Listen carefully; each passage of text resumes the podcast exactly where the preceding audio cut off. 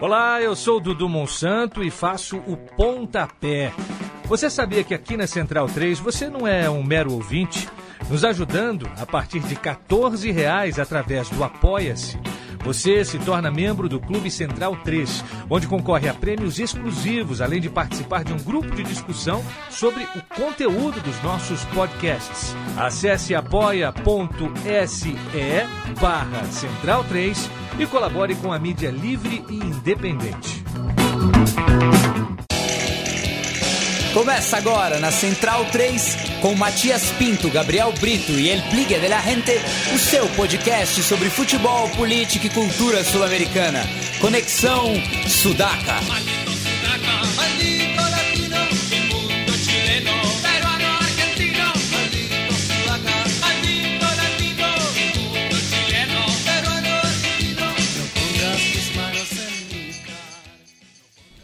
Buenas ouvintes da Central 3, está começando mais uma edição do Conexão Sudaca, ocupando e resistindo na sua placa de áudio. Meu nome é Matias Pinto e, como sempre, estou ao lado dos meus companheiros de batalha. Na minha diagonal esquerda está ele, Douglas Muniz, o nosso ex-aprendiz. E aí, Doug? Salve, salve, Matias. Salve a todos os ouvintes do Sudaca. É, semana de, de sorteios, de definições já desenhadas para os clubes brasileiros em relação à Copa Libertadores e Copa Sul-Americana, de outros clubes do continente também já está tra traçando as suas rotas a partir de janeiro, alguns fevereiro, outros em março, em grande maioria. A gente vai se debruçar sobre isso a partir de agora. Bueno, e como a gente publicou no Twitter, né, é, já aviso aos ouvintes que esta é a última edição, não só de 2019, mas também fechamos aí um ciclo de seis temporadas, trazendo o melhor e o pior do futebol sul-americano todas as sextas-feiras. É, não é dia ainda, né, de Los Santos Inocentes, é, que é só daqui a dois sábados, mas não é uma pegadinha. A gente chegou a um limite, né? E eu acho que a, a final única traz muito disso. Acho Sim. que foi um golpe muito duro, né, para todos os amantes do futebol sul-americano. Enfim, tem outros projetos em vista, falando particularmente de mim, Matias. É, mas agradeço a todos que somaram comigo desde o começo, lá em 2014, começando pelo Biglia e pelo Gabri, depois passou o Léo, veio o Guilherme, é, o Vitor, Cururu, vários ouvintes que passaram aqui também pelo estúdio, vários convidados que viraram amigos, enfim. Agradeço a todos eles e também ao Leandro e a mim, que foi o mentor é, desse podcast, ele que formou o time né, lá no, no começo, o Power Trio, é, e depois acabou perdendo o controle, vamos dizer assim, né? É, e, enfim, e agradeço também a Central 3 aí por toda liberdade editorial que a gente teve durante esse período e esclareço também que não é uma decisão da Central 3, é uma decisão que compete a mim. É, então, para deixar isso bem claro, assim, porque pela Central 3 a gente continuaria tocando o barco aqui. Então passamos para o recado do Yamin e na volta o Doug fala um pouquinho também aí desse desfecho. Matias Pinto, equipe, time, família do Conexão Sudaca, me senti impelido a mandar uma mensagem para vocês, mensagem de tchau, mensagem de despedida, dizer que sou alvo de uma injustiça a meu favor nas vezes que o Matias, que você, Matias, se refere a mim como uma espécie de pai do Conexão Sudaca. Tudo que eu fiz foi ter. É, eu me lembro exatamente de quando eu tive essa epifania, essa ideia de montar um podcast de cultura sul-americana, de futebol sul-americano. Eu estava passando férias na praia, pensando é, no que fazer para o segundo ano da Central 3 e tive essa ideia. Mas é claro que eu só tive essa ideia porque convivi é, com você, Matias, e convivo há tanto tempo com você, Matias, e também com Gabriel, com todo o nosso time, todos os nossos contatos que são malucos pelo nosso continente, você sabe bem quem são. É, foram vocês, na verdade, que no dia a dia foram me dando a ideia, me inspirando a ter essa ideia. Vocês me levaram a ter essa ideia, então acho que é injusto me colocar é, na roupa de responsável por esse podcast. O mérito é todo de vocês, a ideia é toda de vocês, o conhecimento que vocês passaram nesse tempo todo vai ficar, fica marcado. Muita gente, é, eu tenho certeza que se relacionou de maneira muito positiva com o podcast em todos esses anos. E acho que, na verdade, a gente paralisa o podcast, mas o teor dele, o tom dele, o conteúdo dele vai continuar vivo em outros podcasts da casa, porque é, na verdade são as pessoas, né, que continuam, que vão continuar levando uh, tudo que é e vai ficar como conteúdo original do Conexão Sudaca. Então, cada vez que a gente pegar uma dica sua, Matias, em um dos outros podcasts, Fronteiras Invisíveis do Futebol, Pontapé, qualquer outro programa, meu time de botão, que seja, Som das Torcidas, todos os programas da casa sempre vão ter um pouquinho é, de Conexão Sudaca, enquanto o nosso time for esse, enquanto a nossa família for essa. Então acho que Conexão Sudaca tem um testamento, deixa uma herança para toda a programação é, da Central 3 e é aí que ele vai viver. Ele pode não viver caindo toda sexta no feed, mas ele continua vivo pelas ramificações que a equipe, que todos vocês é, nesse tempo todo ajudaram a construir e com certeza vão continuar enriquecendo o nosso público que ouve e me deixando sempre a boa sensação daquela epifania que eu tive um dia em plena praia.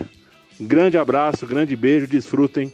Até a próxima. Pois é, Mati, é complicado falar disso nesse último programa e, e eu como ouvinte desde o primeiro, de estar tá presente como ouvinte mesmo e enfim, com, com tantas com tantos pontos que vocês levantaram, tantos programas desde aqui e com, com a pauta muito muito muito presente, com a mirada sul-americana muito presente em relação às mudanças e os contextos continentais, um, um, ainda mais num momento à época que não se falava e ainda não se fala como se poderia falar do, sobre o nosso futebol, sobre o continente como um todo em relação às suas complexidades e às suas questões.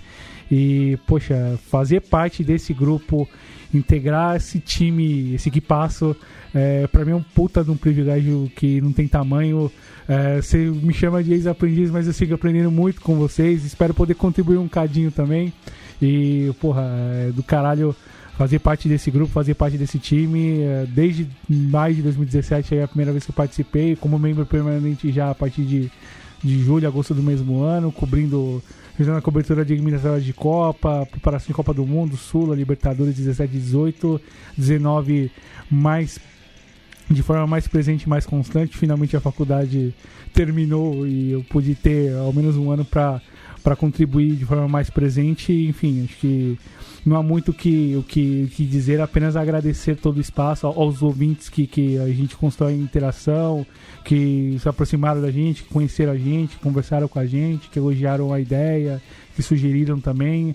Olha, acho que, porra, é inenarrável assim o, a, alegria e, e, o prazer de poder ter contribuído e ter participado desse projeto que salvava muitas sextas-feiras minhas, particularmente por conta de contextos pessoais assim que eram fundamentais. Pensar a pauta do Sudaca na sexta, encontrar o Matias, por vezes encontrar o Gabriel, encontrar o Bilha e a gente pensar junto, rir junto, trocar ideia junto e construir o programa que durou tanto enfim, que a gente conseguiu produzir coisas boas sobretudo. E eu agradeço você também publicamente, porque é, essa não é uma decisão que eu tomei é, nas, nas últimas semanas, né? é algo que já vinha pensando, a, até pela dificuldade de, de, de, tocar um programa semanal sobre futebol sul-americano. E se não fosse por você também, eu acho que a, até essa decisão teria vindo é, antecipadamente, assim.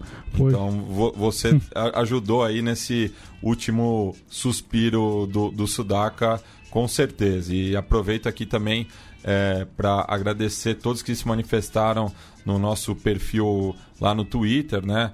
O Léo Lepre, grande, é, o Michel Santos, o Jesus monstro. Macaco, o Célio monstro, Bruns, monstro, Michel, um abraço. já visitou aqui também, Sidney Rodrigues, Pericles da Costa Lima, o Forasteiro, Valeu. Gabriele Martinez, que participou também. Um grande abraço a ela. Talvez nos encontramos em março, né? Pois é, Mário Freire, é, o Lorenzo Castro, Cleiton Cardoso, Valeu. Bruno Winkler, Opa. João Aranha, é, Gustavo Câmara, Gustavo Alves, Fred Rangel, é, Bruno Marion, Bessa, os compas da Tivela, o perfil Grande. São Paulismo, é, enfim, muitas homenagens aqui, ó. Guilherme Nunes, agora acabou de postar. Grande. João, o Luiz Cavalcante do, do Baião de Dois, Fagner Torres, Grande Wagner, um abraço, um abraço, um abraço. Anderson Santos, o, o Cateda também, do Baião de Dois, do SDT na bancada, Diogo Xavier, Gabriel Brito, Diego Marangoni, um xará teu, Doug Muniz. É, não, é- não é brincadeira, né? Ah, não, vá. Virgílio Neto, do, do Mesoval. Opa. O Abreu Neto, que também é colaborador do Baião de Dois. Cláudio Tadashi, é, Brenovski. O Rodrigo Salvador, que também já participou aqui conosco quando No- o Coxa estava na Sul-Americana. Fez grandes jogos com o Belgrano, né? É, Eduardo Gustini, Ângelo Miller, é, Gabriel, enfim, vários ouvintes aí que mandaram é, mensagens de carinho aí, é, entendendo também a nossa decisão. Alguns não muito, mas enfim, é, a gente pede paciência. Bueno, vamos começar né, pelo sorteio da Sul-Americana, é, com novidades aí, né, no, no, no cenário eh, sudaca, né? Começar pelo Atlético Grau, que foi uma das boas histórias aí do ano de 2019, inclusive o futebol peruano sempre trazendo trajetórias interessantes, né? Até pela Sim. estrutura do, do futebol local. Vai enfrentar o River Plate do Uruguai eh, nessa primeira fase da Sula. Eh, também tivemos aí a volta do Fênix a uma competição internacional. Sim. A equipe do Parque Capurro, lá em Montevideo, vai visitar o El Nacional do, do Equador. É, Estreia do Coquimbo Unido contra o Araguá, isso é importante mencionar. O Coquimbo que subiu ah, da segunda em 18, jogou em 19 a primeira divisão, contra todos os prognósticos que apontavam um- uma disputa contra o descenso e que o Coquimbo talvez não sobreviveria, conseguiu superar a meta ou, ou que se projetava perante a mídia esportiva chilena e garantiu uma passagem para a Sul-Americana enfrentando o Araguá também, que é um clube, digamos, de menor expressão da Venezuela que apareceu muito bem e que, enfim, farão um jogo, uma tantas partidas interessantes que a Copa Sul-Americana nos, nos apresenta nessas primeiras fases. o Alcas está de volta também né, a, a uma competição continental. Ele que disputou a antiga Merconorte lá em 2001, depois as primeiras edições da Sula, voltou em 2016 e agora, quatro anos depois, jogará, né, enfrentando outra camisa pesada aí do continente, o Vélez Sárcio, também de volta. Voltando, sem dúvida, após anos com incertezas e problemas ali no promédio, com um bom, um ótimo trabalho do Gabriel Reis, um técnico, entre os tantos técnicos que vêm sendo pautados aí no, no futebol brasileiro, é um nome que precisa ser observado com muita atenção para um futuro próximo, sobretudo. E antes de falar dos brasileiros, né, vamos destacar alguns outros é, confrontos aí é, interessantes. Eu acho que o, o principal deles é entre Atlético Nacional e Huracan, né, que inclusive fizeram as oitavas de final da Copa Libertadores em 2016, que culminou no bicampeonato dos Um Verdolagas. dos jogos mais controversos daquela campanha, vou lembrar, o Abila manda um, manda um saludo aí pro, pra, pra quem lembra daquela partida, sobretudo, né? Também temos um confronto que foi apelidado pela arroba do impedimento, né? O Pasto, né? Dale, bela sacada, o bela sacada. Pato contra o Deportivo Pasto. Bela, bela. É, vai, vai, tem chão aí, hein? Do sul do Chile até ali o.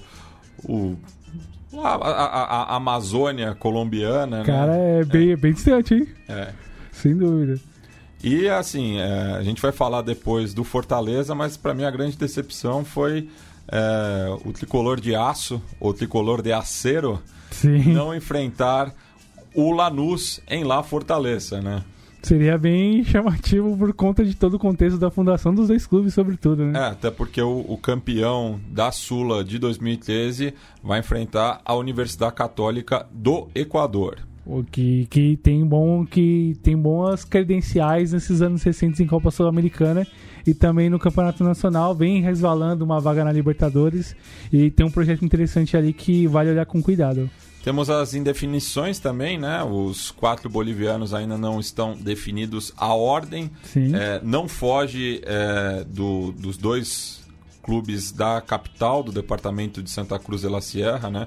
Blooming e Oriente Petroleiro além do San José de Oruro e o Always Red ali de El Alto, né, na região metropolitana de La Paz. Agora não se sabe qual que é a, a ordem de cada, né? Eu imagino que os torcedores do Vasco da Gama preferem um confronto é, em Santa Cruz para fugir da altitude também pela proximidade com a fronteira brasileira, né? Pensando justamente nos cruz maltinos que vivam ali no centro-oeste. Sim, e ainda mais no, no, no, contexto não só de altitude, mas de definição da própria equipe do Vasco em relação a como vai estar o time para o momento do, do confronto em si. E logística também, né? Sobretudo, até porque os é jogos... mais fácil também chegar em Santa Cruz do que em Oruro e mesmo na, na capital, né? Onde ainda existe uma convulsão social, né? Isso, isso. E nesse lado seria até mais fácil para conseguir, enfim, chegar para acompanhar seu time sem tantos problemas. Enfim, a gente está fazendo uma simples projeção que, enfim, ainda tem muito campo para correr até o, a data do jogo ou mesmo já a definição das rodadas ainda restantes do Clausura Boliviana. Né? Isso porque a partida de volta, que será na Bolívia, será em 19 de fevereiro, né? Isso já, sim, já é sim. é certo. Sim, sim. E tem essa questão, inclusive, de, de, já de definição direta dos primeiros jogos, enfim. No momento ainda de.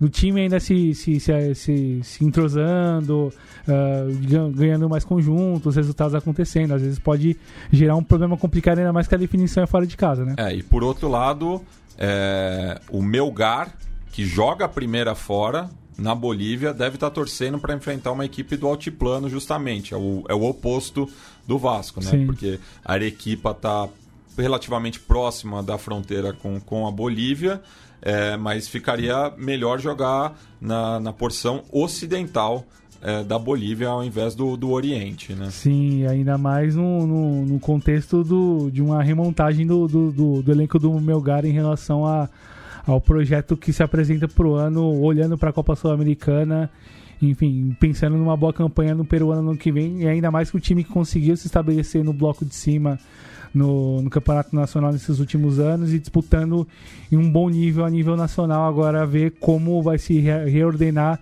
projetando o adversário do lado boliviano para essa primeira fase, né? Enquanto isso, o Bolívia 2 enfrenta o Emelec, que depois de anos não disputará a Libertadores. Quase né? uma década, né? Eu acho que com... nove anos. Se eu não me engano, completou uma década, assim. Sim, sim. É, e... e que vai passar por uma profunda mudança de elenco, uma profunda reformulação. Vai sair alguns grandes nomes que a gente acompanhou em diversas Copas Libertadores, Esteban Dreher, uh, Jorge Guaguá, enfim, e outros jogadores agora que não me recordo agora de cabeça, mas que, enfim, foram figuras carimbadas nas quintas-feiras e terças-feiras de Copa de Libertadores que a gente costuma de acompanhar nesses últimos anos. E o Bolívia 3 enfrenta o Milionários da, da Colômbia. E Milionários que vem com um técnico novo, o Alberto Gameiro, que é um dos técnicos que acho que vale observar em relação a aos, aos, trabalhos dele. Campeão pelo Tolima ano passado, sim, do Apertura. Sim, botou o Tolima para competir em alto nível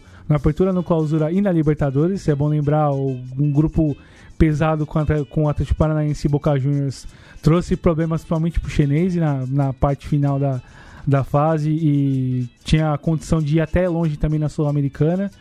E, enfim, e vai conduzir um, um, trabalho novo no Milionários, com um nível de exigência maior em relação ao que ele tinha no Tolima, mas talvez com condições melhores para conseguir emplacar boas campanhas para além, do, do, para além das fronteiras da Colômbia. E só passando a régua aqui, né, ainda temos o Mineiro de Guaiana da Venezuela enfrentando o Esportivo Luquenho.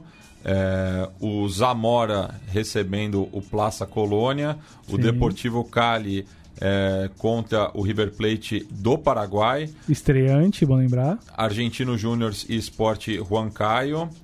É, Real Garcilasco e Audax Italiano. E Janeiros da Venezuela contra o Liverpool de Montevideo. Agora passando para os brasileiros, né? O, o Bahia, que é, tem disputado constantemente a, a Sul-Americana, vai receber dessa vez o Nacional Querido Sim. de Assunção. É, o Atlético Mineiro volta a Santa Fé, agora para enfrentar o Union, né, já que o arquirrival dos Tatengues, o Colón, eliminou o Galo na semifinal deste ano. É, temos o Goiás também voltando a Sula, né? ele que foi vice-campeão da edição de 2010 contra o Independiente. Sim. É, e depois né, ficou em altos e baixos, foi rebaixado naquele Sim. ano, voltou. Não lembro se disputou a Sula depois. Sula se- não- jogou, se não me engano, em 2014. 2014. Sim, que ele disputou a vaga da Libertadores na, até a fase, parte final de- do, do Brasileirão de 13, não conseguiu a vaga, mas jogou a Sula de 14.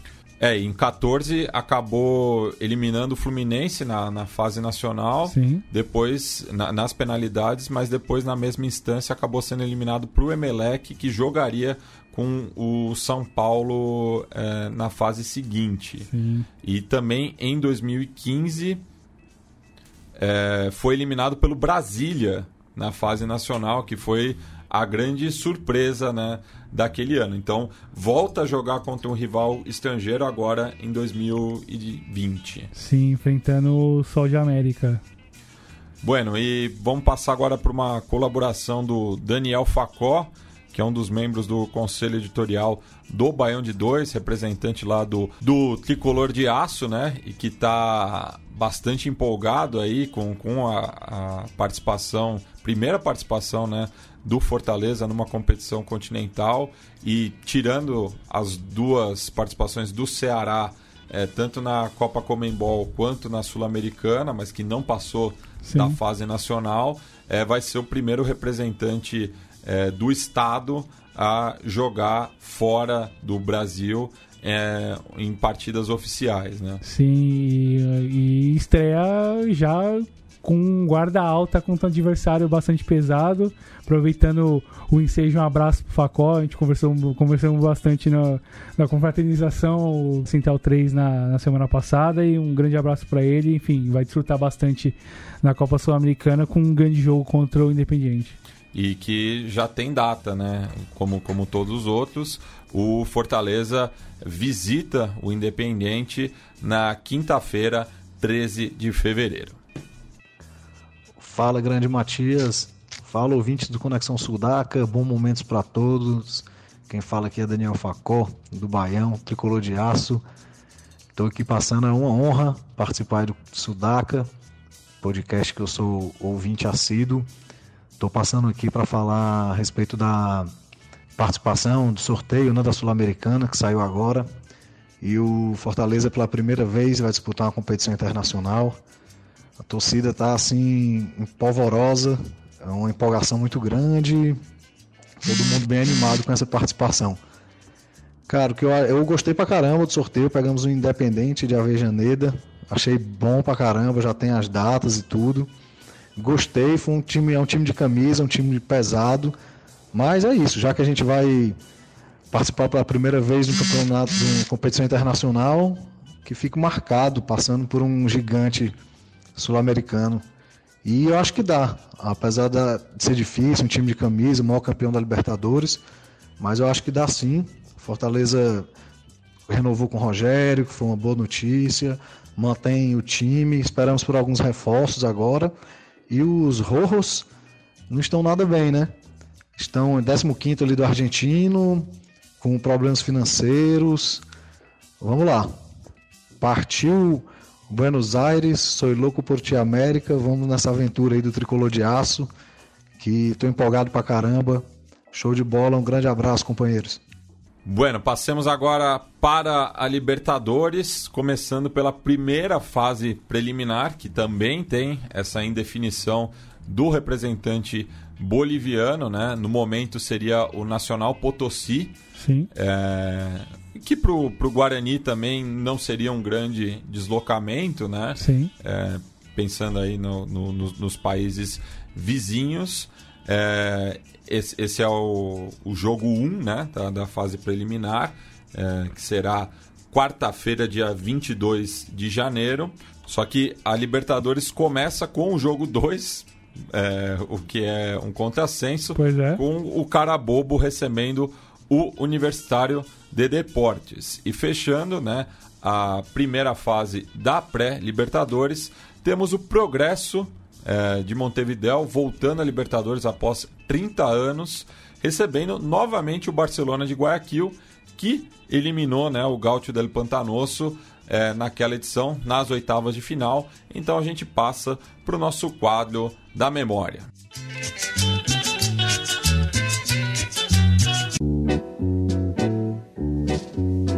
Recuerdos de Ipacaraí.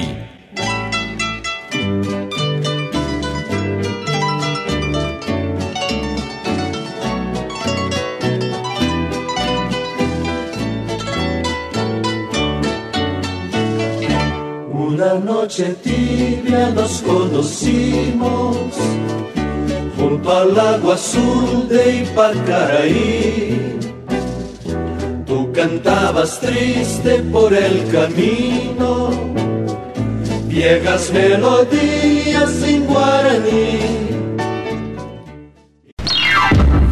Entrado en desventaja con el gol conseguido por Jimmy Izquierdo, lo cual ponía las cosas con tres goles a favor del equipo de Barcelona. Cabe recordar que la semana anterior, en el partido de ida, los ecuatorianos habían ganado por 2 a 0 y precisamente los dos goles los había conseguido el mismo Jimmy Izquierdo. Progreso necesitaba entonces de tres conquistas para forzar una definición por penales como última posibilidad de poder seguir adelante en esta Copa Libertadores de América. Los gauchos insistiendo permanentemente sobre el arco de Morales hasta que llegaría el empate. Aquí lo vemos. Conseguido por Gustavo Machaín. Y nuevamente Progreso estaba dos goles detrás del Barcelona, pero llegaría el segundo de los gauchos. Ahí está Leonardo Ramos, alentando la esperanza de Progreso. Pero de contragolpe David Bravo sellaría la suerte del equipo del Pantanoso 2 a 2 definitivo. Y Uruguay que se queda sin representantes en esta Copa Libertadores de América 1990 había sido primero Defensor Sporting y luego Progreso que queda por el camino frente al Barcelona de Guayaquil.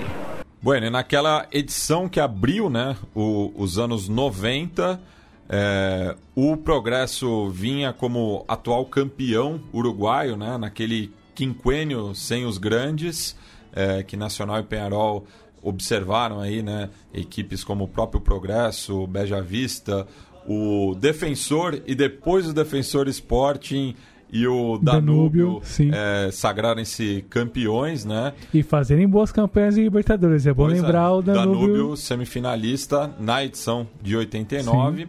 O Progresso quis emular, né? Essa campanha. É, ele que era presidido pelo Tabaré Vasques, que depois virou intendente de Montevidéu e, e agora está finalizando né, seu segundo mandato como presidente do Paisito. Falando de presidente, é a torcida do Progresso mesmo, não é? Sim, sim. Não é como certos, não, não. certos outros presidentes. Ele é neto de um dos fundadores do clube. Uau. Inclusive fundado né, por anarquistas catalães. Então tem essa ligação aí com o Barcelona de Guayaquil também, sim. que se inspirou, né? É, nas cores da, da bandeira da Catalunha. É, então tem essa curiosidade envolvendo esse confronto. Né? O Progresso acabou líder da, da chave binacional com as equipes venezuelanas, né? E o seu conterrâneo, o Defensor Sporting, é, mas foi um grupo bastante equilibrado. Né? O Progresso com sete pontos, lembrando na época eram dois pontos por vitória, é, empatado com o Defensor Sporting, mas acabou levando vantagem no saldo de gols. E o P PP Ganga, da Venezuela. PP Ganga! É... Um abraço pro pessoal do impedimento que sempre lembrava desse, desse time. Pois é, e quem acabou eliminado foi o Mineiros de Guaiana. Enquanto que o Barcelona é, pegou a última vaga do também equilibrado grupo 1, é, com equipes da Bolívia, né? todos com seis pontos. E teve uma partida de desempate entre o Barcelona e o Oriente Petroleiro pela última vaga, que acabou sendo definida na prorrogação, lá em Santa Cruz de la Sierra, mas o Emelec, o seu arquirrival, foi o líder, é, empatado com, com o The Strongest no, no saldo de gols, evidentemente. E daí nas oitavas de final, as duas equipes se enfrentaram 2 a 0 uhum. é, no estádio Monumental, lá em Guayaquil. E na volta, o Barcelona buscou o empate. E é o campeonato onde o Barcelona roçou a glória mesmo. E, enfim, superou as fases, superou o progresso nas oitavas. Nas quartas de final teve o clássico del Astilleiro, justamente contra o Emelec. É, empate sem gols é, e depois vitória por 1 a 0 é, do ídolo.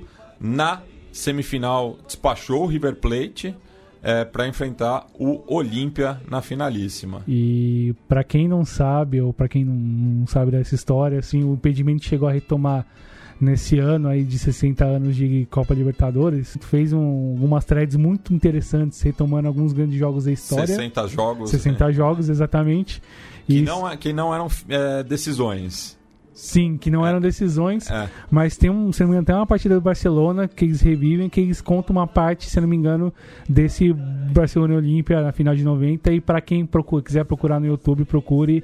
E o Barcelona é afanado, para dizer o mínimo, do, na final contra os paraguaios, enfim, houve muitas denúncias ou suspeitas em relação à participação do, do técnico à época, o Cubidia, com, com, com de arbitragem em relação a, a favorecimento dos Olímpia. Isso nunca se cumpriu, mas enfim, fica além daí. É, e, e o Olímpia, né, que em 89 também foi prejudicado né, na, na, final contra o Atlético Nacional e acabou sendo é, beneficiado né, por conta da exclusão dos clubes colombianos, a exceção do Atlético Nacional que defendia o seu Sim. título. É, então, por conta disso, ele não passou pelas oitavas de final, foi direto para as quartas de final, Sim. onde eliminou a Universidade Católica, depois se vingou é, dos Verdolagas na semifinal para sagrar-se bicampeão diante do Barcelona, que foi a primeira equipe equatoriana a chegar nessa instância. Né? Depois repetiu o feito em 98, quando perdeu para o Vasco na decisão, e a LDU acabou é, sagrando-se campeã 10 anos depois também jogando no Rio de Janeiro. Barcelona hoje presidido por Carlos Alfaro Moreno, um dos grandes ídolos da sua história e que tem a missão bastante difícil de, de comandar o clube com algumas questões de dívida muito pesadas, com, enfim, com, com crises e crises recentes por conta de maus resultados a nível nacional e internacional e, e começa já desde cedo um grande desafio para evitar repetir, principalmente o que aconteceu esse ano em relação às, aos equívocos, para dizer o mínimo, por lado de fora do campo. Bueno, passamos agora para a segunda fase preliminar da Libertadores. O jogo 4 será entre o Cerro Portenho e o vencedor do jogo 2 da fase anterior, entre o Carabobo e o Universitário. Depois temos Cerro Largo e Palestino, é, um jogo que ainda não se definiu o estádio, né? E imagino, daí é, é suposição, não é nenhuma informação, talvez o jogo possa ir para o estádio Atílio Paiva de Oliveira, em Rivera, é, não só pela maior capacidade, mas também por conta da grande é, comunidade palestina que existe na fronteira entre o Brasil e Uruguai, assim como é, Melo, né? mas Rivera e Livramento tem uma grande colônia árabe que apoia a causa palestina, então seria um acontecimento para a região. Né? E os, os Aratianes estreando uma Copa Libertadores, né? que é pois, é uma grande é. história. Né? Depois de um grande ano no Campeonato Uruguaio, assim, não só recortando nos torneios curtos, mas no, no todo foi muito bem. No geral, evidentemente, né, terceira melhor pontuação, não à toa, ao contrário do progresso, está na, no na estágio segunda acima, fase, sim. justamente.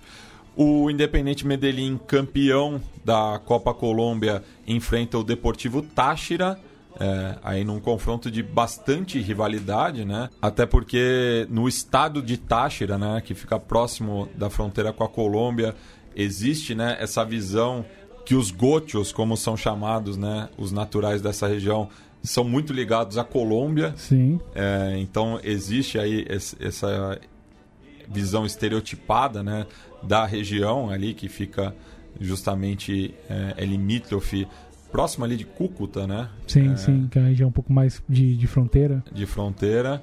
É, mas enfim, acredito que vai ter uma grande movimentação aí é, do- dos índias, imagino mais do Poderoso de la Montanha. Sem dúvida. E o Jim que periga perder seus dois jogadores mais importantes ali no meio de campo para frente. O Andrés Icaute, que é o- um jogador que eu gosto muito de acompanhar, um armador dos mais técnicos, um jeito de jogar bem interessante, faria muita diferença para determinados times brasileiros que não tem um meia, né? É, e, sobretudo, o Germancano, um atacante dos mais prolíficos nos últimos duas, três temporadas no futebol colombiano, terminou a temporada com mais de 30 gols, e num time que teve que penou na, Foi nos dois artilheiro do- torneios. do- dos dois torneios, né? No finalização, não. O Michael Rangel superou ele. Mas ele terminou como vice-artilheiro e o time dele não passou de fase. Pois é. como também na apertura, a mesma coisa. É. O time só conseguiu chegar longe na Copa Ah, não, foi, Colômbia. foi justamente na Copa Colômbia. Sim, sim, foi exato. É, exato. verdade. Pegou duas artilharias e fala-se o nome dele no Vasco, enfim. É um bom nome Foi pra no São. Paulo também. né? O, o nome suou lá no Morumbi também. É bom atacante. O jogo 7, outro confronto aí da antiga Nova Granada, né? É, entre o Macará e o Deportes Tolima. E o Macará que estreia na Copa Libertadores depois de, se não me engano, duas, duas participações em Copas Sul-Americanas. Tem um bom trabalho de captação de jovens jogadores e um trabalho de longo prazo com um técnico que não é muito falado, mas é um nome que eu acho que vale prestar bastante atenção. O técnico chamado Paul Vélez, é um equatoriano ali que sempre trabalhou nos times do ascenso, mas tem uma larga carreira no Macará, enfim, treinou por muitos anos o clube e vem, vem colhendo frutos desse sucesso. Conduziu o time que liderou toda a fase de, de classificação do, do equatoriano. O time conseguiu superar a fase das quartas, mas acabou caindo na semifinal para a LDU. E, enfim, tem um.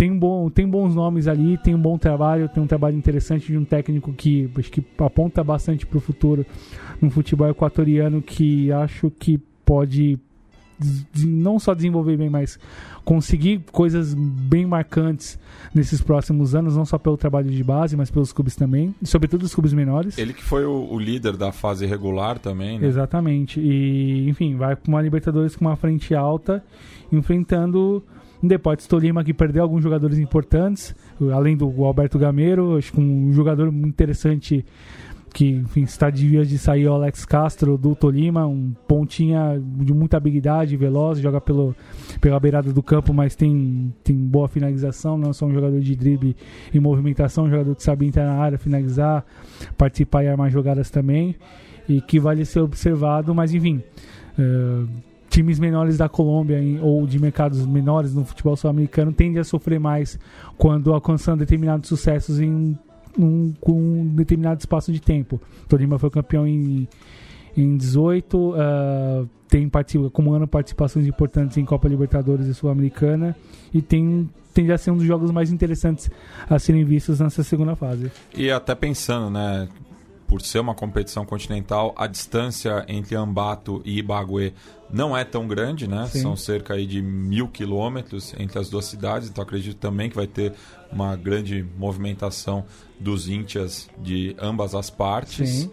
É, passemos agora para o Chile 4 contra o Internacional, que é uma vaga que está em litígio aí, né, entre a União Espanhola e a Universidade de Chile, né, que são dois do- dos semifinalistas da Copa Chile, pensando que os outros dois, Colo-Colo e Universidade Católica, já estão garantidos na fase de grupos. Sim. Mas daí existe esse impasse se vai ser realizado um jogo desempate ou se a União Espanhola, por ter uma pontuação melhor no campeonato, eh, se classifica direto. Né? E a própria União La Calera também eh, sonhava com essa vaga por ter terminado na quarta melhor colocação do campeonato. E a Caleira coube enfrentar o Fluminense na Copa Sul-Americana. E, enfim, a ver como vai se, se dar essa definição. Se fala que o jogo vai ser realizado em janeiro, ainda numa data ainda se, a se decidir. Pra... É, porque o, o primeiro jogo está previsto para 4 de fevereiro. Sim, sim, sim. O- sim. no Chile, né? O Inter visitando o Chile. Sim, aí, enfim, a ver se será em jogo único nessa definição dos chilenos. E, enfim, não dá para falar muita coisa em relação ao que vai acontecer por lá. A Universidade de Chile vai passar por um processo bem, bem claro de, de, de remontagem, de, de reordenamento em relação à parte não só institucional, mas né, elenco e, e, comando técnico. A União Espanhola também teve que lidar com algumas situações que o marcou essa segundo semestre no Campeonato Chileno, enfim, como também decorrência de uma campanha na Copa Sul-Americana. E contra um Inter que, enfim, ainda vive algumas questões em relação à definição, talvez de grupo. O Tchatcho Kudê é um nome e tanto para comandar um processo ali de talvez rejuvenescimento do elenco alguns pontos importantes em relação a algumas escolhas na parte técnica e parte tática, sobretudo. Manutenção de, do Guerreiro é fundamental. Uh, manutenção dos motores do meio de campo ali, Patrick e Edenilson também serão muito importantes. O Sobis não vai ficar, enfim, o Nico Lopes também já saiu. E o Inter, cabe ao Inter buscar nomes aí no mercado no contexto de um desafio tão cedo de enfrentar na Copa Libertadores contra um possível adversário que vai oferecer uma dificuldade bem razoável de como construir isso e deixar isso pronto até fevereiro. Um trabalho e tanto para o Kudê que, enfim, vale observar com cuidado o que prepara o Chacho pelos lados do Beira Rio. E outro confronto indefinido também, é, por conta da, da crise política é, nos países do continente, é o adversário do Atlético Tucumã é, no jogo 9 que seria o Bolívia 3, que muito provavelmente será ou o Jorge Wilstermann ou o The Strongest. Sim, né? sim, sim, é possível.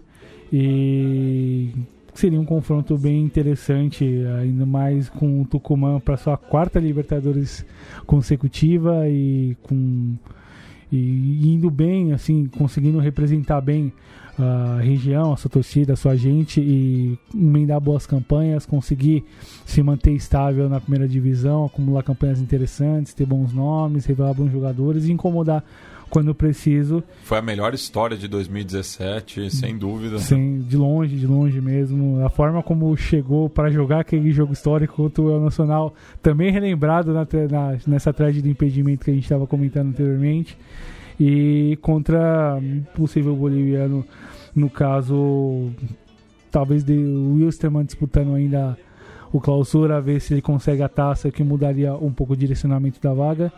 E, enfim, daria um jogo equilibrado dentro das condições possíveis, mas com tucumanos ainda assim favoritos.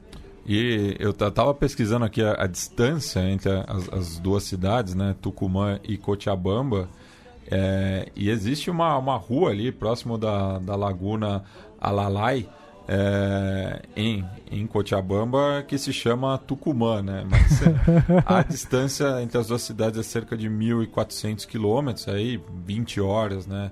É, de estrada, uhum. também uma, uma, uma, distância razoável, Sim. assim, né? Pensando é, novamente por ser uma competição continental, então imagino que se for é, é, independente se for né, o Jorge Wilson ou o Strongest, vai ter uma grande presença dos índias do, do decano. Sem dúvida, sem dúvida. Uma torcida das mais quentes do continente que a gente pôde acompanhar nesses últimos anos, que representa bastante nas suas canchas e que, independente do adversário que vier, vai vai, vai dar bom espetáculo, sem dúvida, a partir dos tablones. E só explicando, né? Porque no momento o Jorge Wilstermann seria o Bolívia 2, porque está na liderança do clausura, né? faltando é, três, três rodadas para o seu final. Né? Ele ganhou uh, do Nacional de Potosí, que seria o, o Bolívia 4, é, na última rodada por 3 a 1 é, jogando de visitante, enquanto que no clássico passênio o Strongest acabou vencendo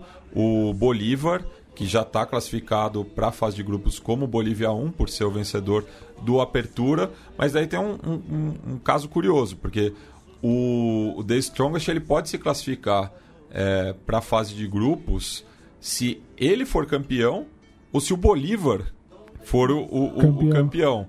Então, até se ele fosse derrotado pelo arquirrival, é, não ficaria ruim a situação dele é, pensando numa classificação direta. Sim. Claro que ninguém vai entregar um jogo num clássico, mas seria assim uma consolação. Não aconteceu, mas até assim, se Porque agora a situação está o seguinte: o aviador está com 51, a academia está com 49 e os tigrados estão com 48. Sim. Fal novamente faltando três é, rodadas, né? E agora, é, no final de semana, no domingo, o Strongest visita o Real Potosí. O Bolívar recebe o Nacional de Potosí, enquanto que o Jorge Wilson recebe o Sport Boys. É... E o campeonato muito certamente se definirá ao melhor estilo Brasil anos 90, Campeonato Brasileiro entre Natal e Ano Novo, certamente. Pois é, porque ainda temos mais duas rodadas por jogar, pois é. evidentemente. É... E passamos agora para os outros dois jogos que esperam né, os adversários da fase anterior. O Corinthians espera o vencedor de Guarani e Bolívia 4, mas pode reeditar né, as oitavas de final da edição de 2015. Sim. É um presente dos deuses, não foi? É, foi o que disse um dirigente lá e que depois tentou desmentir, tentou meio que apavorar um repórter. Brigar ali, com as imagens. Brigar com as imagens, enfim, né? É. Pois é. Enquanto, se, muda, se muda esses tempos, né? É, enquanto que o Sporting Cristal espera o vencedor de Progresso e Barcelona. É, daí agora fazendo o cruzamento, né? É, teremos o, o jogo 12 entre o vencedor do jogo 4, que é a, o vencedor a, do jogo 2 e, e, o Cerro Portenho, Exato. que daí espera o vencedor do jogo 3 contra o Sporting Cristal. Sim. É, o jogo 13 é o vencedor do jogo 5 entre Cerro Largo e Palestino contra o vencedor do jogo 10, que é Corinthians, e o vencedor do jogo 1. que é entre Guarani do Paraguai e o Bolívia 4. É.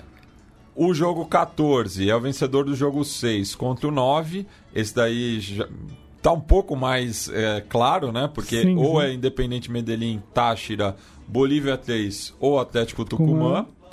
É, inclusive, se for o Strongest Táchira, tem uma relação de amizade entre as duas enteadas. Não apenas as cores é, denunciam isso, é. né? E, por fim, o jogo 15 entre o vencedor do jogo 7 e do 8, que é Macará, Tolima, Chile 4 ou Internacional. Né? Então, muitas indefinições ainda, é, pensando daí na fase de grupos. E agora a gente vai começar é, a analisar chave por chave, né? começando pelo grupo 1 do atual campeão, como é tradição, né? o Flamengo que vai ter aí uma série de quatro confrontos com o Independente Del Valle, dois pela fase de grupos, dois pela Recopa. Sim. É, volta a enfrentar o Júnior de Barranquilha, tal qual a semifinal da Copa Sul-Americana de 2017, quando eliminou o Tiburon nas penalidades no estádio metropolitano. E por fim, espera aí o vencedor do jogo 12, que daí pode ser Progresso, Barcelona, Cerro Portenho, enfim. Então, e um Flamengo projetando, enfim, enfim, projetando só amanhã, o dia de amanhã em relação ao jogo da final do, do Mundial de Clubes contra o Liverpool, mas com um grupo que é acessível, em que pesa, em que pesa as dificuldades do que foram esse ano em relação às exigências do, do grupo onde ele enfrentou. E daí é interessante olhar que, que o próprio trabalho do, do Jesus, num contexto de sucesso e a projeção em relação ao seu nome, do possível substituto para a próxima Libertadores, já oferta algumas situações interessantes para o Flamengo em relação a, a trabalhos e manutenção de um nível alto em relação à competitividade num grupo que já exige logo cedo. O Del Valle vem de uma queda nas quartas de final, aliás, do Campeonato Equatoriano. Uh, enfim, ainda alguma indefinição em, em, torno do nome do Miguel Angel Ramírez. Ah, mas assim, é, viveu uma temporada dos sonhos também. Sim, né? espetacular, espetacular. Assim, da forma como, como superou fase a fase na Copa Sul-Americana e como jogou bem no equatoriano, isso não há dúvidas. E o treinador espanhol que vem sendo bastante sondado no Brasil também, sim, né? Sim. Principalmente o Atlético Paranaense. Sim. Uh, o Júnior vindo novamente com o Julio Comensanha no comando técnico e algumas algumas definições em relação aos seus jogadores mais importantes. Fala-se talvez uma nova saída do Théo Gutierrez, talvez futebol paraguaio, né? Para para um pouco salgar o, a relação um pouco de amor e ódio que ele tem com a enteada do Tiburon, e, mas é um time competitivo pra caramba e que se fala também na perda de um outro jogador muito interessante. Mas pra onde ele iria no Paraguai? Libertar, talvez. Libertar. E um outro jogador. Ele muito... ou Taquara Cardoso? Que tal? interessante, não? É. E, enfim. E um outro jogador muito interessante do Júnior que vem sendo especulado aqui é o Victor Cantilho, volante de muito bom nível, jogando muito bem há alguns anos no Júnior. Que tem sido sondado no Corinthians, né? Exato. E chegaram a falar até no nome dele no Santos, inclusive, em relação a possível mudança no, no elenco do clube praieiro. E, enfim, é um jogador que, em caso ele não saia, deve ser muito observado e que tem muita, muita capacidade, tem muito que aportar para os times que buscam. Um jogador de bom passe, boa chegada ofensiva, sabe gestar bem os espaços, ocupar bem os espaços, tem boa visão de jogo, é um tipo de jogador que não se machuca pouco, não, não te deixa na mão em relação a cartões, enfim, é um jogador que vale muito a ser observado caso siga no Junior e a ver quem virá da fase pré que pode ser o seu Portenho e que a gente esqueceu de falar que está com um treinador novo, mas é um velho conhecido, né? Exato. Francisco Tique Arce volta ao bairro Obreiro, segunda passagem dele como treinador pelo clube, né? Que gerou até uma situação irônica, né, Doug? Pois é, e teve atritos com o presidente, o, o Juan José Zapag, que, enfim, comanda o clube do bairro Obreiro há alguns anos, na primeira passagem. E quando ele saiu, o Zapaga anunciou que não, não trabalharia mais com ele de forma alguma. E vejo que o que é natureza, o que é o tempo, sobretudo, né, Matias? Pois é. Passamos agora para o grupo 2, né? Que tem o Palmeiras como Opa. cabeça de chave, enfrentando o Bolívar e o Tigre, né? Que reencontra o Verdão depois da Libertadores de 2013. Cara, Libertadores de tantas sensações pro palmeirense que pôde acompanhar os jogos no estádio. Agora é uma situação inversa, né? Porque naquela época o Palmeiras estava na lembrado. segunda e o, o Tigre na primeira. Agora é, trocou aí o sinal, né? Pois é. Eu vou. Eu entendi a sua lembrança, mas eu vou. Eu vou seguir jogando, Matias. Pois é, mas é, o, o que existe bastante expectativa é a possibilidade de um derby, né? Já que se o Corinthians passar pelas duas fases preliminares, ele será o quarto componente desse grupo. É, o que não acontece, né? O derby na Libertadores desde 2000, 20 anos evidentemente. E dois derbys com torcida única caso aconteça, né? É. Pra, a, a pra... diferença da, da, da, de duas décadas atrás. Pois é, Paulo Nobre e Assemelhados mandam um abraço a quem, a quem se espanta com, com isso nesse momento. Mas falando em relação ao grupo, enfim, Palmeiras é com, com Luxemburgo. E aí, aquela coisa do voltar no tempo, Miguel Russos de volta pro Boca Juniors, o próprio Arce voltando pro Cerro Portenho. E aí comecei a imaginar o Tori de volta para São Paulo, talvez. Não, não corre isso. a sorte de vocês, né? É. Enfim, mas. Porque já teve uma segunda passagem atrapalhada. Ah, 2013, né? É. Ah, que ano, né? É. E, enfim... Deixou o time na vice-lanterna no final do primeiro turno. Pois é. E sempre cai pra cima, né? Incrível, é. né? Mas enfim, falando do grupo e em relação ao Palmeiras, enfim, uma mudança de elenco que talvez que tá, tá se, se anunciando mais claramente com apoio dos jovens, mais um clube que vai passar por um ano eleitoral que vai ser bastante terrível, uma condição de mais dúvidas, falando de forma até, até sei lá, um pouco mais positiva, falando em relação às dúvidas, não às certezas que não são positivas ou não são tão positivas como o torcedor deseja a essa altura do, do, do, do campeonato, digamos assim. É, vem com Bolívar que vem com uma frente alta por ter ganho o Apertura Boliviano, com bons nomes. Um destaque... Pode ganhar o Clausura também. Exato. E com, com, grandes, com grandes destaques em relação ao torneio nacional, o caso do Erwin Saavedra, lateral importante do campo do seleção boliviana, um jogador ali importante do escape para o ataque boliviano, o Juan Carreron fazendo gol quase Segue todos os jogos, sim segue no clube, que é um remanescente daquele Bolívar semifinalista da Libertadores de 2014. Uh, ah, o Tigre uh, tem uma questão de definição entrando no nome do Montilho, que talvez poderia voltar à Universidade de Chile, né?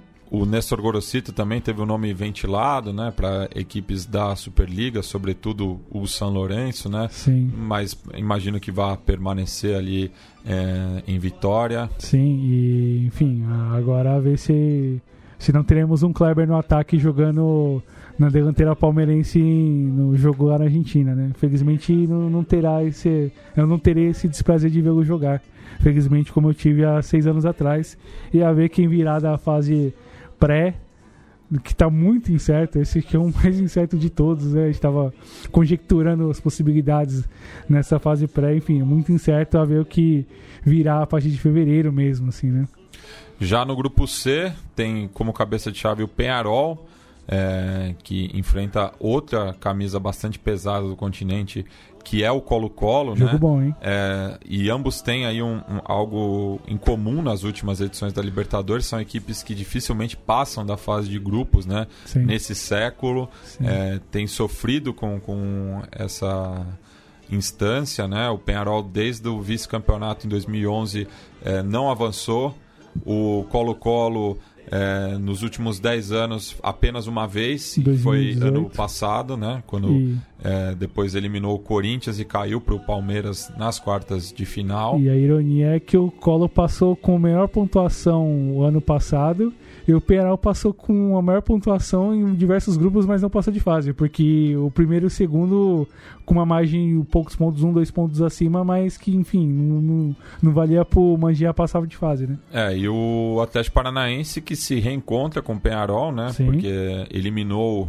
o Carboneiro na segunda fase da Sul-Americana do ano passado, quando o Furacão sagrou-se campeão. E essa incógnita do Bolívia 2, mas que, mesmo se for o Strongest ou o Wilson. Jorge Wilstermann, que também enfrentou o Atlético Paranaense na edição desse ano, é problema para o Penharol, que não costuma jogar bem na altitude, né? É bom lembrar que é histórico 6 a 2 de 2017, né? No- na fase de grupos daquela Libertadores e um Penharol com um Forlan no comando técnico, né? É, nos surpreendendo novamente as, os- as decisões do Manja em relação ao comando técnico com a saída do Memo Lopes, que é um outro técnico que vale a pena ser observado também. Já o grupo 4, né? River Plate, cabeça de chave, São Paulo, LDU e o estreante binacional. E aí, Ou Mate? A binacional, já que é uma escola, né? É, enfim, o São Paulo, a última boa campanha dele na Libertadores, enfrentou o River na fase de grupos. É, acho que é bom, né, para pegar no tranco, né, um Sim. grupo forte como esse aí, reunindo oito títulos é, de Libertadores, né? Pesado, hein? É, o River, é, claro, é o adversário a ser batido, como foi em 2016, né? É, e naquele caso, São Paulo é, conquistou quatro pontos diante do River, acabou sendo derrotado pelo Strongest e empatado com o Trujillianos. Sim. É, mas enfim, o desafio realmente é o River Plate, né? Tem a questão da altura, tanto é, em Quito quanto ali na região de Puno, né? As margens do Lago Titicaca. E fica a dica aí, né, para os torcedores são paulinos. Acho que o melhor jeito de chegar é pegar um avião até La Paz e daí pegar um ônibus até a região da fronteira. É, e mas vai ser motivo de festa, né, na cidade, já que o São Paulo é que vai ser o primeiro adversário é, do binacional atual campeão peruano. E que tem um dos. E um abraço pro Leonardo Lepre Ferro que comentou do escuro do Delfim no Twitter, mas desculpa, o escuro do Binacional é melhor. Procurem no Twitter, procurem no Google, São assim. dois Pumas com o Lago Titicaca, enfim, é uma a equipe essa, né, que foi campeã da Copa Peru de 2017, que no caso não é uma Copa Nacional, mas é uma espécie de terceira divisão, né? Que É, reúne os clubes ali do, do- dos amadores, os clubes semiprofissionais. É, o próprio Binacional, ele completou 10 anos na última quarta-feira, né? Então uma equipe bastante jovem aí, mas Sim. que já faz é, sua estreia na principal competição do continente, sob o comando do Roberto Mosqueira. Sim, Roberto Mosqueira é um grande nome no comando técnico, sobretudo no, no- no- entre, pingando entre Bolívia e, e, Peru. Vem de, vem de um grande 2018 no comando do Royal Party. E, enfim, técnico de larguíssima experiência, acabou aportando nessa temporada pro Binacional e já com, com uma taça importante no. Mais uma taça importante no currículo e num grupo bastante cascudo, com a IDU que ainda tenta meio que juntar os cacos da derrota da final do Equatoriano por Delfim, e, mas que muito certamente vai manter boa parte dos jogadores mais importantes. Segue o trabalho com o Pablo Repeto para mais uma temporada. E Foi campeão da Copa Equador também. Exato. O River campeão da Copa Argentina. O único que não ganhou título foi o São Paulo. Corneta. Mas o Binacional que também enfrentou uma tragédia né, nessa reta final, já que o meio-campo Juan Pablo Vergara, é um jogador bastante rodado pelo futebol peruano, acabou falecendo num acidente automobilístico, né, quando estava se deslocando para um treinamento. Ele que começou sua carreira no Universitário de Deportes, né? Ele é natural de Lima, Sim. mas passou por diversos clubes do, do país, assim, só é, listando alguns aqui mais desconhecidos, inclusive, né? O União de Campeones, o Sport Ancash, o Atlético Mineiro, que não é aquele. Não confunda. O Colégio Nacional de Iquitos, Sim. é, Diablos Rojos, Intigás. Intigás, saudoso Intigás. Los Caimanes. Los Caimanes. Ele que já tinha jogado em Puno pelo Alfonso Ugarte, também passou pela Universidade Técnica de Carramarca, é, Real Garcilhaço, Sport Boys, enfim. É, e que o único título conquistado foi justamente é, o Campeonato Nacional e o Apertura, né, no começo do ano, né, mas que não tem valor assim de, de título, né? E o futebol peruano que, enfim, uh, nos premiou com diversas grandes histórias nas suas mais diversas divisões. A seleção seleção chegando numa final de Copa América depois de tanto tempo, com, com todo o fervor da torcida, com toda a torcida comprando a briga, uh, uma boa, bom, um bom andamento de campanha que teve um dado momento com o Sporting Cristal na Sul, até não conseguir chegar longe, mas apresentando boas credenciais, o próprio Binacional chegando na primeira divisão, da forma como chegou, o Cienciano, clube cônico da década passada, campeão de Copa Sul-Americana, primeiro peruano campeão de, de torneio de esquilate, uh, voltando para a primeira divisão. Enfim, grandes histórias do futebol peruano que nos reservou essa temporada. Bueno, passamos agora para o grupo E. Grêmio na cabeça de chave. Universidade Católica, atual bicampeã chilena.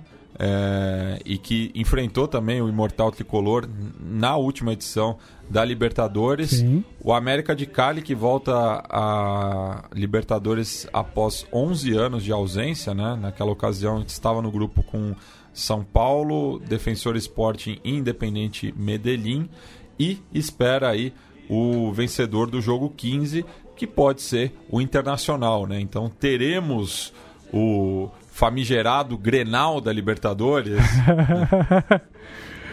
pode, já pensou se pode se definir classificado e eliminado? Seria um, rebrand do Grenal do século, talvez. Pois é, e, e, podemos ter também o clássico universitário, né? Também, se, se a Universidade lembrado. de Chile é, virar o Chile 4, passar pelo Internacional, enfim. É, o, o, caminho, é o caminho mais longo. O caminho né? mais longo do, do clube chileno. É. Mas nesse grupo, um Grêmio com a renovação já aceitada do Renato, a saída de alguns referentes importantes, sobretudo Luan, enfim, na, um pouco na circunstância que ele acabou saindo do clube para aceitar com o Corinthians.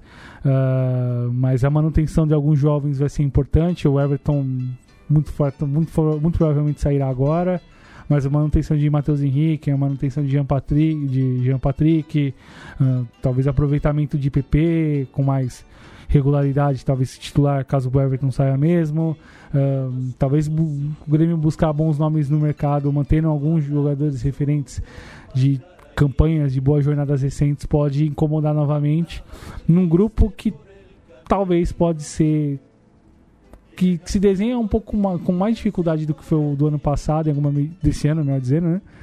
Em alguma medida, mas que vai precisar tomar muito cuidado em relação aos adversários. um Católica que vem com uma frente alta, o melhor time chileno nesses últimos anos, com o Ariel Holan como seu técnico. Isso, e... se, se, segundo ano consecutivo, né, que é campeão e acaba tendo uma troca no comando técnico, Sim, né? campeão com uma margem bem larga em relação ao segundo colocado, mais de 15 pontos, 16 pontos em relação ao segundo colocado à época da definição do chileno. E, enfim, vai com, com um desafio novo, um técnico com um perfil um pouco mais diferente em relação ao que havia em relação ao treinador anterior. Uh, o próprio o retorno do América de Cali, um clube de tamanho, peso e importância, que vem com uma moral alta, vem com uma boa, vem com um bom clima após o título título do finalização vencido sobre o Júnior, com a manutenção de alguns jogadores importantes, o caso do Rafael Carrascal, que veio do Tolima no meio do semestre passado, no meio do ano, no meio desse ano, melhor dizendo, olha só, o ano não acabou ainda. Mas a manutenção do Rafael Carrascal foi fundamental no meio de campo é importante. E o é, Tolima que também pode pintar nesse grupo, né? Também. E a manutenção, sobretudo, de Michael Rangel, atacante artilheiro do time na temporada, fundamental na reta final do campeonato e que, enfim, é um jogador que vale ser observado também em relação a quem pode enfrentá-lo e a ver quem virá da fase pré, talvez um Inter, talvez uma Universidade, talvez uma Universidade Chile, enfim, vamos ver o que se apresenta a partir de janeiro e fevereiro. Bem, já no grupo F teremos a reedição da primeira Recopa Sul-Americana, né, de 89 Sim. e da Libertadores de 67, como bem lembrou o Doug em off. É, dois clubes com uma rivalidade muito grande, até pela amizade entre índias do Nacional e do Independiente. Uhum. É, e é, nesse grupo aí também temos um duelo particular, né? Do Pablo Bengotier, treinador da Aliança Lima, Bem contra o Nacional.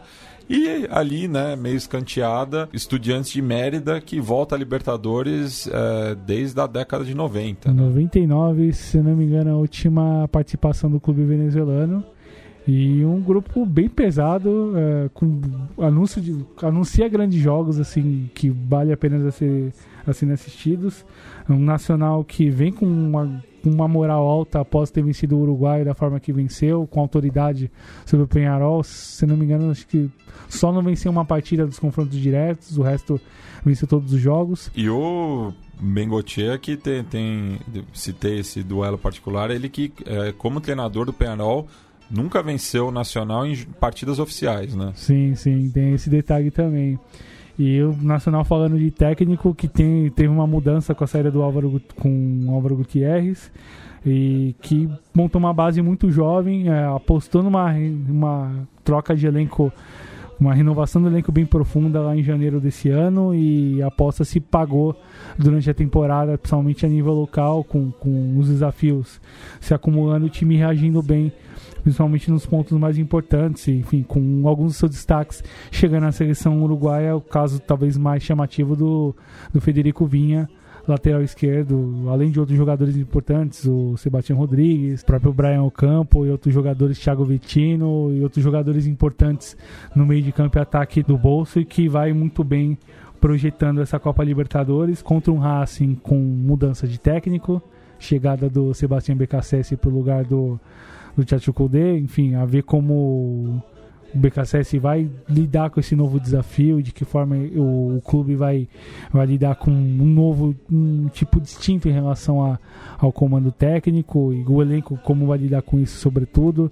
Em, talvez algumas mudanças virão, falava-se o nome de São Paulo, uh, falava-se talvez alguns jogadores para reforçar o, o, o elenco. É, não, não pôde trazer o pelado, trouxe o melenudo. Né? boa, boa, boa. E, enfim, e, e, aí fica mais uma incógnita e mais um desafio, talvez o último grande desafio num, num grande clube por parte pro BKSS em relação ao comando técnico. E, e assim, até para esse começo de trabalho do BKSS, é um grupo bastante acessível Assim como para o próximo treinador do Santos, né? Que enfrenta um grupo que tem como cabeça de chave o Olímpia, que dentro das possibilidades é, não era dos piores, né? É, e além disso tem o Delfim e o Defensa e Justiça, né? No grupo 7, né? Então o Santos aí também é com um caminho mais tranquilo, né? Do que os seus rivais é, nessa fase de grupos. E um Olímpia, dá para dizer, reforçado com o Miguel Borja? Eu acho que sim, porque eu acho que não vai enfrentar a mesma pressão é, que teve no Palmeiras, até por ser a maior contratação da história do clube. Uma mudança de áreas talvez seja positiva para ele, né? Jogando num time é, mais acertado que o Palmeiras que, que ele chegou, Sem apesar dúvida. de ser o atual campeão brasileiro, né? Mas ele chega num time tetracampeão, é, cujo foco vai ser a Libertadores. Então, acho que a gente pode apagar um pouco, né? Essa imagem que o, o Borja deixou no Brasil e talvez ele ter aí um recomeço no Paraguai, jogando ao lado do Rock Santa Cruz. Então, ele também não vai ter é, essa responsabilidade tão grande assim, vamos dizer, de ser o, o, o homem de referência no ataque. Não estou passando pano para ele, assim. mas eu acho que é uma, é uma situação mais tranquila para ele é, dar a volta por cima na, na carreira. Né? Dessa vez não foi ele que, sor que sorteou a bolinha de São Paulo nessa, É. nesse sorteio, tá?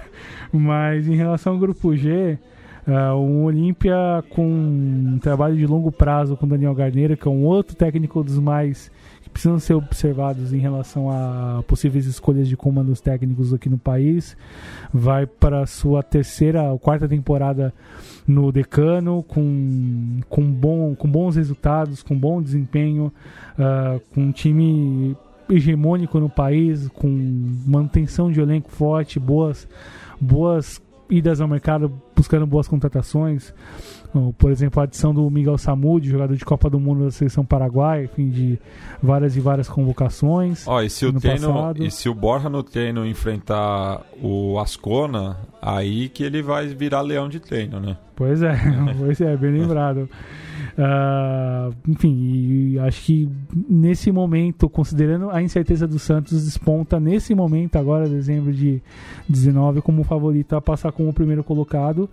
Um Santos que Ainda não tem um comandante, não né? tem um comandante, ainda tem muitas questões para acertar em relação ao elenco e escolha de jogadores, ah, num contexto de um clube com problemas financeiros, com alguns problemas administrativos por parte do seu presidente. Pintou o nome né, do Mircea Lucescu né, para treinar a equipe. Ele que ficou durante 12 temporadas no Shakhtar Donetsk, então, e, e nesse período adquiriu um gosto por jogadores brasileiros é, ofensivos, né? Então ele vai de encontro né, ao paladar futebolístico do, do Santos. Talvez ele fará o inverso que ele fazia no Shakhtar, vai trazer defensores ucranianos que jogam com é. atacantes brasileiros na Libertadores.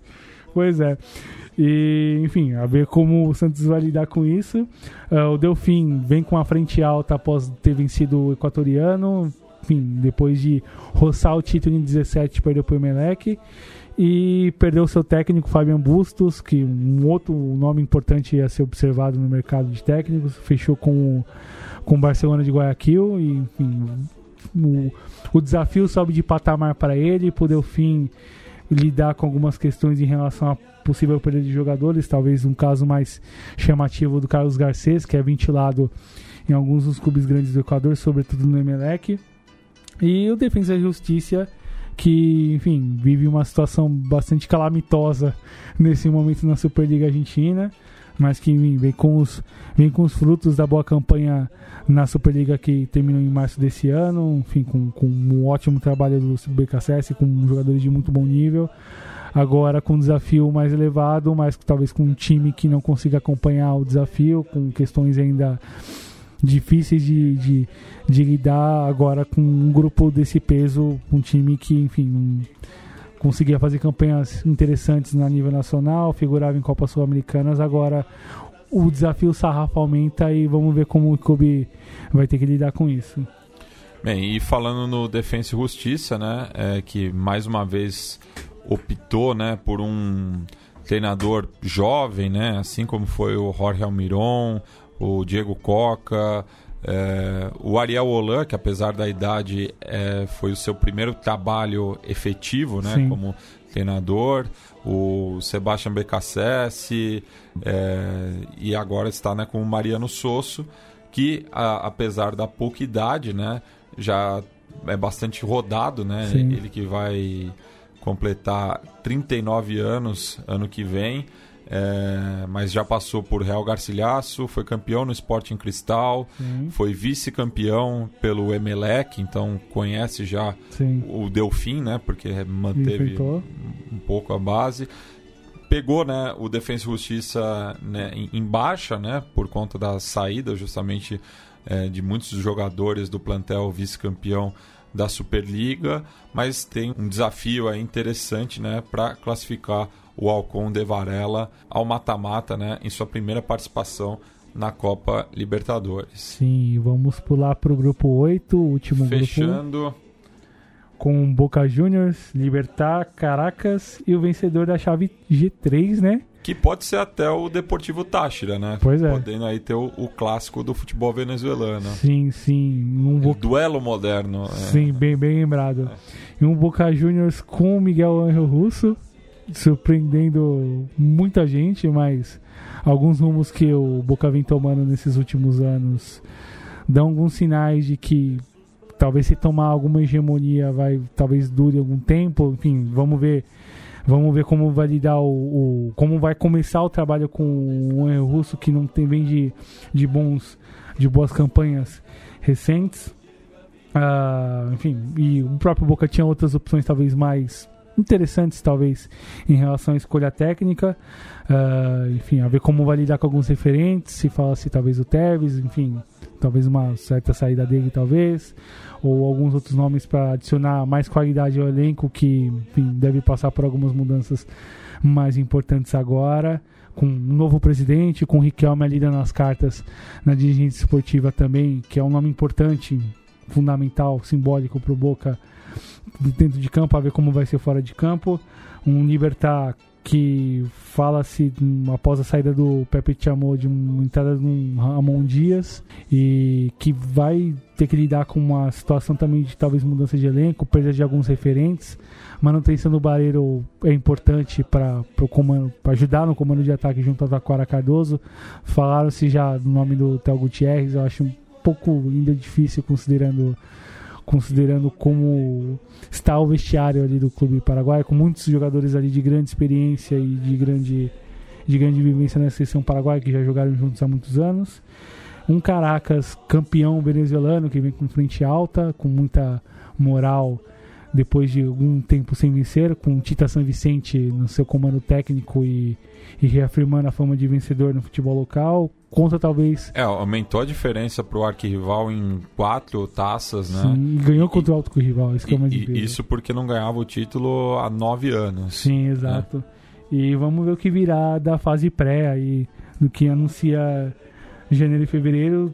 Tomara que talvez em um clássico aí vai ser bem interessante também nessa, nessa etapa da fase de grupos do torneio sul-americano. É, se, assim, pensando justamente em, em- em tradição, né? É muito provável que vá o Independente Medellín, né? Sim. É, pe- pensando no- nos demais adversários, né? Mas a própria pré-Libertadores desse ano mostrou, né, que o, o Palestino corria por fora numa chave com o mesmo Independente Medellín, Tajeres e São Paulo e acabou é, passando a fase de grupos, né?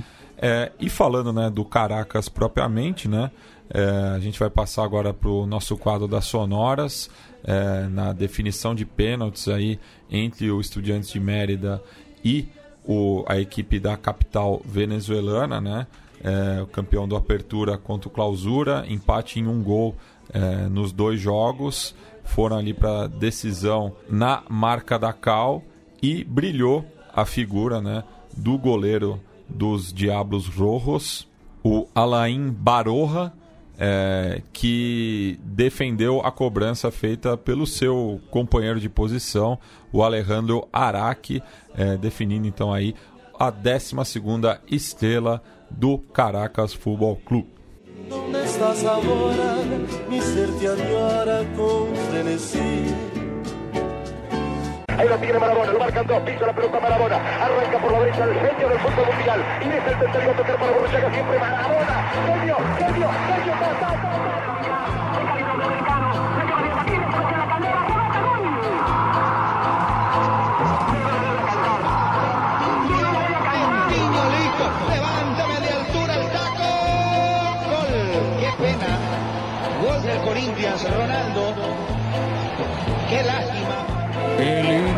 Es el fútbol, pibe. Qué lindo que es el fútbol, pibe.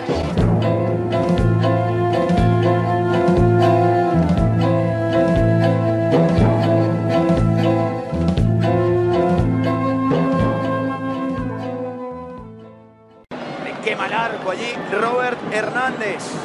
A ver, Robert, para cerrar. Carrera, perfil derecho, Robert. Robert. ¡Gol, gol, gol, gol! ¡Caracas! ¡Gol! ¡Qué pateadora, Araque! La carrera de Alejandro. Alejandro. ¡Baroja! ¡Baroja! Y el campeón del 2019 es el Caracas Fútbol Club, el campeón del año de la temporada 2019, el Caracas de San Vicente, el Caracas que sufrió en esta clausura, que no tuvo incorporaciones, que le ha dado oportunidad a tanto chamo, Noel y su título más importante. Quizás por haber surgido luego de su paso por la selección nacional.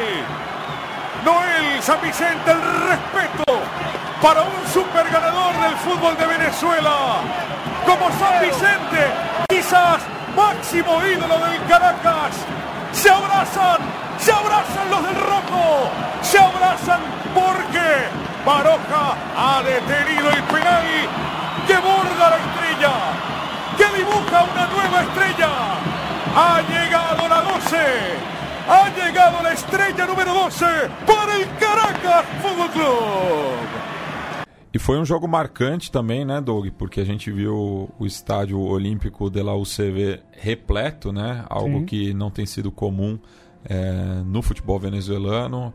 O jogo também foi à noite. é, contexto, eu acho que né? avançou à noite, né? Por Sim. conta justamente das penalidades, mas foi bonita ver aquela festa ali é, tomando a noite caraquenha. Então, um título bastante simbólico aí é, de uma equipe né, que acaba surgindo é, profissionalmente ali no final dos anos 80, né, que ascende meteoricamente, conquista seu primeiro título na temporada 91 e 92 e vira o maior clube do futebol local. É, vira um papo a títulos a nível na década de 90 e sobretudo na década de 2000 com maior regularidade, enfim, com grandes confrontos com Tátira em, em, a nível nacional também. E, enfim, vai com uma taça, vai com guarda alta depois de ter vencido um grande rival. E, enfim, com uma marca importante, talvez, quem sabe, projetando igualar a campanha de 2009, quando bateu as quartas de final daquele torneio, quando caiu pro Grêmio naquela instância de torneio de 2009. Aquele torneio bastante, bastante peculiar em relação a algumas tomadas de decisões da Comebol, né? Pois é, e o Noel São Vicente, né, como jogador, conquistou cinco títulos, é, quatro pelo Marítimo e um pelo Minervem, é, e como treinador é, chega a sua nona conquista né, da Liga Venezuelana, o sétimo pelo Caracas, além de outros dois pelo Zamora. Sim, é um técnico que já chegou à seleção venezuelana, já trabalhou ali na comando da seleção principal e, enfim, é um técnico bastante um bastante carinho, uma participação bastante constante em Copas Libertadores pelo Zamora, pelo Caracas sobretudo. E, enfim, um papo a títulos a nível nacional e que, enfim, vai para mais um grande desafio a nível continental. Bueno, Doug, é, vamos nos despedindo aí e deixo para você as suas considerações finais. Vamos lá, Mati, vamos lá falar sobre essa parte. E para mim me toca muito falar disso. Já pontuei já no começo, agradecendo o espaço que eu tive aqui, uh, as portas abertas da casa para poder fazer parte, de poder conhecer gente pra caramba, poder interagir, conhecer pessoas que são importantes uh, do assunto que a gente gosta, do, daquilo que nos cai, daquilo que nos é muito caro, que nos é muito importante e que a gente procura ainda manter e conservar em relação aos nossos assuntos para além do programa. E, enfim, o programa infelizmente vai para sua última edição, a parte final. Acho que hum, aprendi bastante, pude contribuir dentro daquilo que eu poderia fazer. Aproveitando o ensejo o, em relação a, a nossos companheiros de batalha, mandar um salve para todos eles agora aqui, o Gabriel, o Leonardo, o Felipe, o Vitor, o Bruno, o Moss, e o Lucas, que tem o seu espaço que é importante a gente mensurar o Cocina Sol e Sombra, que é um espaço bem bacana, situado ali perto da estação São Joaquim do metrô. Quem vive aqui em São Paulo tem uma ideia mais ou menos onde é que fica ali perto da, da Liberdade. É um espaço dos mais interessantes, espaço sudaca de resistência mesmo, que pauta que, que tem como pauta alguma muitas das coisas que a gente trata aqui, que a gente tratou em todos esses anos, é um espaço que merece muito ser frequentado. Mando um abraço muito carinhoso para ele, um camarada de grande, de grande carinho que eu, que eu nutro por ele. E aproveitando o embalo, o endereço do, do Sol e Sombra fica na rua Santa Madalena 250. Fica o merchan aí para ele de graça. Valeu pela cerveja, Lucas. É. Mas, enfim, um grande abraço a ele e a sugestão que conheçam o espaço. Enfim, vai ter transmissão da, da final do Mundial amanhã. É, a gente pretende fazer para o ano que vem uma roda de conversa também. Sim, possivelmente sim. No, numa sexta-feira aí. É, já, já é uma, uma dívida assim que eu tenho com, com o, o Lucas, fala aqui publicamente também. Sim, sim, é um espaço muito bacana, sul-americano mesmo, comidas ótimas, bebidas sempre muito boas e conheçam o espaço, desfrutem e importante que valorizamos espaços com pautas próximas à nossa, ainda mais no contexto que a gente viveu esse ano e nos desafios que se apresentam nos próximos anos. E vamos que vamos pela última vez, meus caros. Bueno, é, e a gente vai encerrar o programa com uma banda que começou é, como convidada aqui do, do Conexão Sudaca, principalmente o, o seu baterista, o Pipe Munhoz, também liderança do Los del Sur, barra do Atlético Nacional de Medellín, e que a gente sempre está em contato aí, ele sempre apresentando tanto as novidades do Três de Coração quanto é, de Los del Sur. É, e me enviou recentemente o, o, último clipe deles chamado Los Nombres, que foi lançado no mês passado, é, que trata justamente aí de pequenas histórias né, de, de pessoas ligadas ao ao ciclo de amizades deles, né? Entre eles o Franco Armani e o Herman Cano, Sim. cujo verso é Franco chegou como todo um estranho, se foi como ídolo em todos os barrios. Herman escreveu para sempre seu nome como goleador. E o clipe muito bem produzido, né? Filmado em Medellín, com várias tomadas aéreas da da cidade lá do departamento de Antioquia, mas também teve filmagens na turnê europeia que eles fizeram recentemente ali é, em Barcelona, Valência, passou por Buenos Aires também, justamente na, na casa do Armani. É, então, música muito boa, clipe muito bem é, produzido. Um prazer ter sempre eles é, conosco aqui.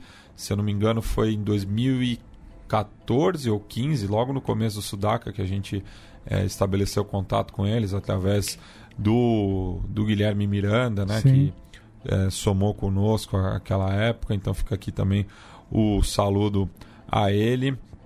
Então encerramos aí com Los Nombres de Tes de Corazón e na falta de adiós, hasta, hasta luego. luego.